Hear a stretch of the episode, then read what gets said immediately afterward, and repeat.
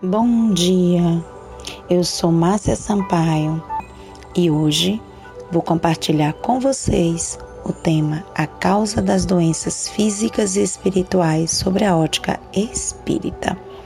A Organização Mundial da Saúde ainda define saúde como um estado de completo bem-estar físico, mental e social.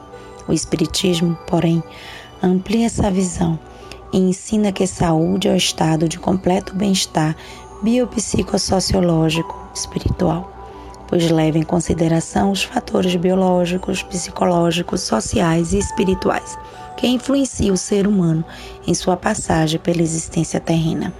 Diferentemente da medicina do corpo, que ainda é exercida em larga escala nos dias de hoje, o Espiritismo descortina um novo modelo, o da medicina da alma pois a nossa saúde é um reflexo das nossas crenças, dos nossos pensamentos, das nossas ações.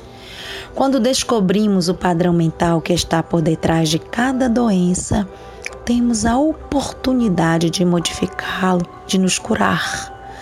Nosso corpo está sempre falando conosco e ele é o nosso professor, que nos avisa quando insistimos no comportamento que nos faz mal. Cada pensamento, emoção, sensação, sentimento negativo, ação negativa, o perispírito imediatamente adquire uma forma mais densa e sua cor fica mais escura por causa da absorção de energias nocivas negativas durante os momentos de indisciplina e vigilância. O homem mobiliza e atrai fluidos primários e grosseiros os quais se convertem em um resíduo denso e tóxicos. É por isso que às vezes nós temos a insônia, a falta de ânimo, dores no corpo, enxaqueca. Não temos vontade de levantar da cama, a tristeza nos abate, a ansiedade, a angústia, etc.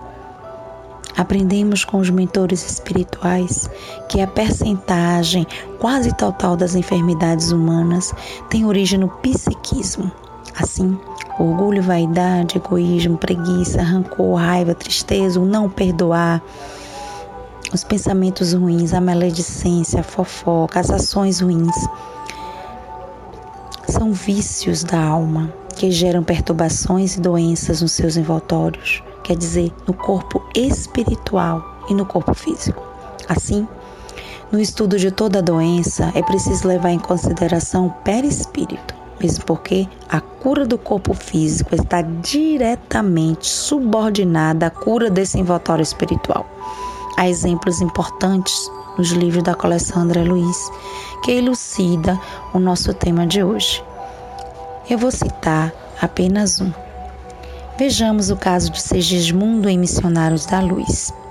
Em vida passada, por causa de Raquel, ele tirou a vida física de Adelino com um tiro que atingiu na altura do coração. Na vida atual, Segismundo renasceu, reencarnou como filho de Adelina e Raquel e trouxe já na formação do seu corpo físico o problema cardíaco, que só se manifestou mais tarde como doença do tônus elétrico do coração após os 40 anos de idade. As doenças em geral surgem relacionadas à idade em que as faltas foram cometidas em vidas passadas. Ou seja, a causa das doenças está na própria leviandade no trato com a vida. Portanto, meus irmãos, soluções superficiais são enganosas. É preciso lutar contra todas as vicissitudes e sempre pensar e agir dentro dos ensinamentos cristãos, a fim de alcançarmos a cura integral. A oração, a prece cura, nos conecta com Deus. Eu quero deixar hoje uma mensagem para todos.